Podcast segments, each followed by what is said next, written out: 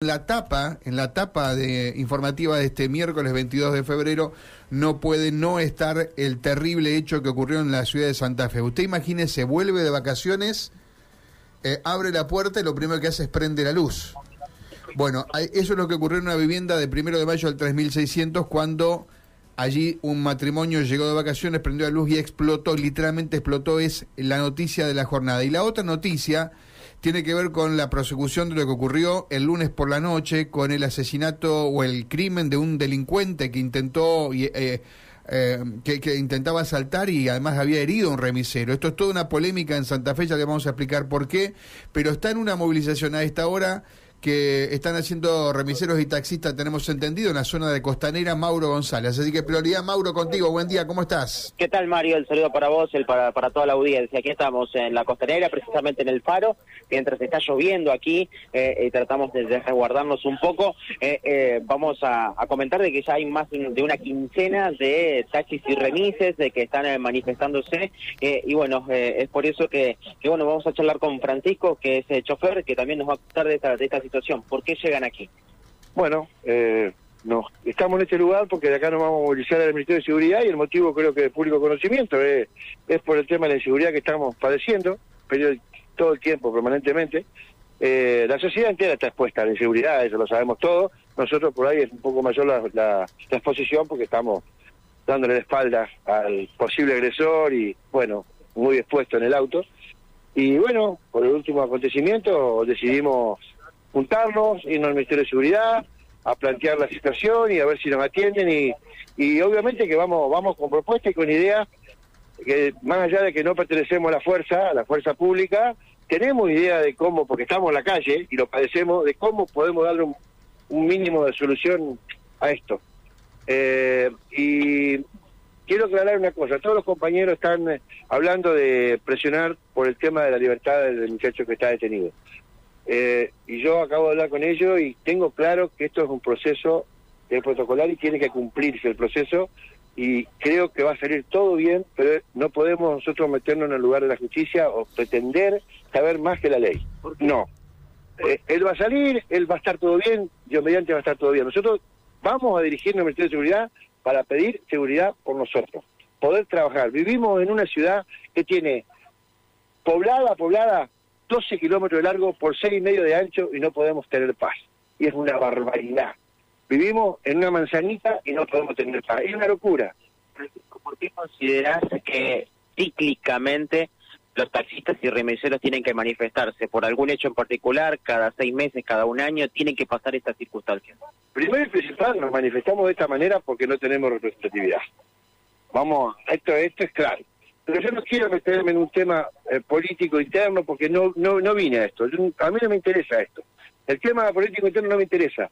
Sí tengo claro que somos los ilegales de todo esto porque vamos por afuera. por eso somos convocados.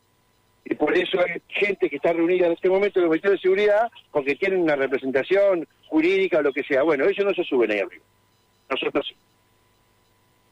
¿Cómo trabajan arriba también en taxi con todo lo que está pasando? ¿Qué nos puede contar el día a día? Es tan complicado como aquella persona que sale a hacer un mandado.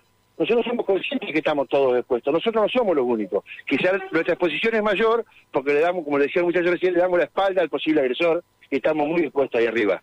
Y manejamos dinero y los celulares y toda la historia que hace que sea tentador ya no quieren trabajar al volante, más que nada en horarios críticos, como por ejemplo la noche, o choferes nuevos que directamente prefieren no trabajar en esos horarios más riesgosos. Hay, hay choferes que, han bajado. Eh, una, señora compañera, una, una, chofer eh, que sufrió un hecho y no se subió nunca más al auto.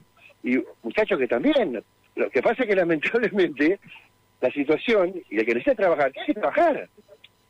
Y cuando hablan de, y cuando hablan de la mampara, quiero aclarar, esto es una percepción mía, es una opinión muy personal, no quiero involucrar a nadie. Cuando hablan de la mampara, la mampara es igual que la reja. Yo me encierro y él está libre. Más allá de que sea seguro, que puedo estar de acuerdo, que nos va a proteger, está bárbaro. Está bárbaro. Pero yo estoy preso y él está libre. ¿Qué se puede buscar? Mirá, yo eh, anoche, que nos juntamos en otro lugar, una de las cosas que voy a intentar desde mi humilde posición plantear al Ministerio de Seguridad y a la policía es todos conocemos Santa Fe, los que andamos a la calle conocemos Santa Fe. Santa Fe tiene cuatro o cinco avenidas y en cada avenida, desde la salida del centro hacia el norte, hay una dependencia policial. Nosotros cuando nos aborda o cuando tomamos un pasajero que por ahí nos puede parecer sospechoso, tenemos 15 o 16 o 20 cuadras para evaluar la situación. Bueno, los corredores de seguro no funcionan. Bueno, no tienen personal. Entonces es algo más fácil. En cada comisaría, que está en la avenida, sacar dos personas y poner a la calle y que nos revisen cuando pasamos. No es, no es que sea ingeniero nuclear para darse cuenta de estas cosas. Es sencillo. Bueno, si, no es muy complejo, no tiene personal, bueno, saquen de la comisaría, lo paran. un ejemplo, la novena. La novena. Los paran en esquema, dos policías. Salen de la comisaría, es paso, no tienen que tener nasta, no tienen que tener vehículo, no tienen que tener moto. Paren y no Es una ayuda, es un paliativo. Una, ¿Hoy qué tienen? Nada. Nada.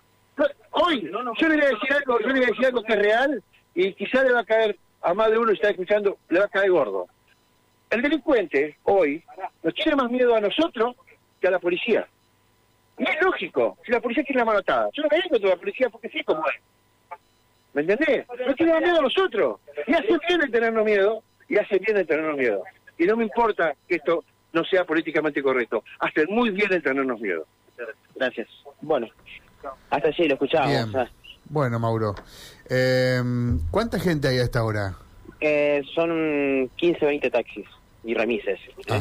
que están ahora y que después ahora ya van a ir trasladándose hacia, hacia el Ministerio de Seguridad. Recordemos que a las 11 hay una reunión, pero como ellos decían, son autoconvocados, no se sienten representados y lo que dicen los que manejan las representaciones no se suben a los, a los taxis o remises. Eh, eh, la información que tenemos es que está la familia del, del remisero que está detenido. Vino, en vino unos minutos y se retiró. Eh, lo que le ofrecieron fue ayuda logística porque hubo un caso, ¿se acuerdan el caso de Santo Tomé? En donde eh, el taxista eh, mató a dos delincuentes. Mm.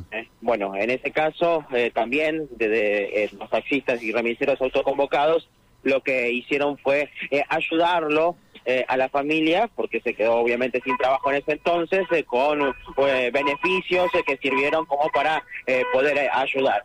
Ahora está comenzando esta manifestación, empiezan a darse desde la zona del paro hasta el Ministerio de Seguridad, reiteramos, así que bueno, van a ir por las distintas zonas de, de la ciudad de, de Santa Fe van a empezar por aquí, van a empezar por la zona del Faro y van a trasladarse hacia el Ministerio de Seguridad. Esta manifestación de taxistas y remiseros, reiteramos en este momento, comenzando desde el eh, paro. Te pregunto, ¿no hizo declaraciones la familia, no? No, no hizo declaraciones. Nada, nada de, estas declaraciones, simplemente eh, eh, se acercaron y, los taxistas se brindaron el apoyo correspondiente. Bueno, me pareció muy sensato lo que te comenzó diciendo, creo que hablabas con Francisco cuando dijo que, digamos, él reclama por seguridad, que la cuestión del remisero que está detenido él confía en que, digamos, entiendo que, va a salir en libertad, pero hay un proceso que seguir, ¿no? Hay un proceso que seguir. Eh, los, digamos, los agentes penitenciarios, este hombre que recordemos es remiserio y agente penitenciario que fue asaltado, herido y allí disparó su arma matando a un ladrón. Eh, lo, lo, que sabemos y lo que se, ayer explicábamos que hay un protocolo que les impide usar el arma más allá de cuando se está dentro de una cárcel, están trabajando, o cuando se trasladan presos. Lo demás no pueden utilizar su arma, ¿no? Ese es el dato. Eh, y además, por, digamos, es el dato que tiene de particular esta cuestión. Además, como ocurriría con cualquier persona que mata a otra, así sea en defensa propia, eh, a esta, digamos, con tan pocas horas de ocurrido el hecho, estaría también detenido, hay que decirlo, ¿no? Hay un proceso de demostrar que quien mató a una persona lo hizo, por ejemplo, en defensa propia. Exacto, sí, sí, sí, hay un proceso que, hay que llevar adelante y es por eso que, eh, bueno, no tenemos confirmado, Mario, eh, cuándo va a ser la audiencia imputativa. Ese es el dato.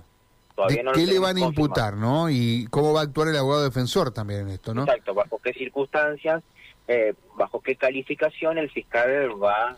Yo reitero que hay un dato que no me cierra. La persona cayó muerta en el asiento del acompañante del, remisero. Quien lleva habitualmente una persona lleva atrás, a excepción de que, en ese hecho la persona para herirlo, digamos, se haya metido, se haya metido de, improviso, también puede ocurrir esto, ¿no? En una gresca se haya metido de improviso al lado del chofer. Es un dato que me llama la atención, ¿no? que haya caído muerto allí en el asiento de la del, del acompañante. Bueno, vamos a este, prestar con mucha atención lo que dice el fiscal en la audiencia de imputación. Es, un dato, me parece, ¿no? Sí, sí, sí. sí explicar cómo ocurrieron los hechos. Un dato fundamental que, que, bueno, a partir de allí todo va, a centrarse. Y también si hubo una riña previa, ¿eh? sabemos de, heridas de arma blanca que, que, ha tenido el remisero y bueno, eso también es fundamental, ¿no?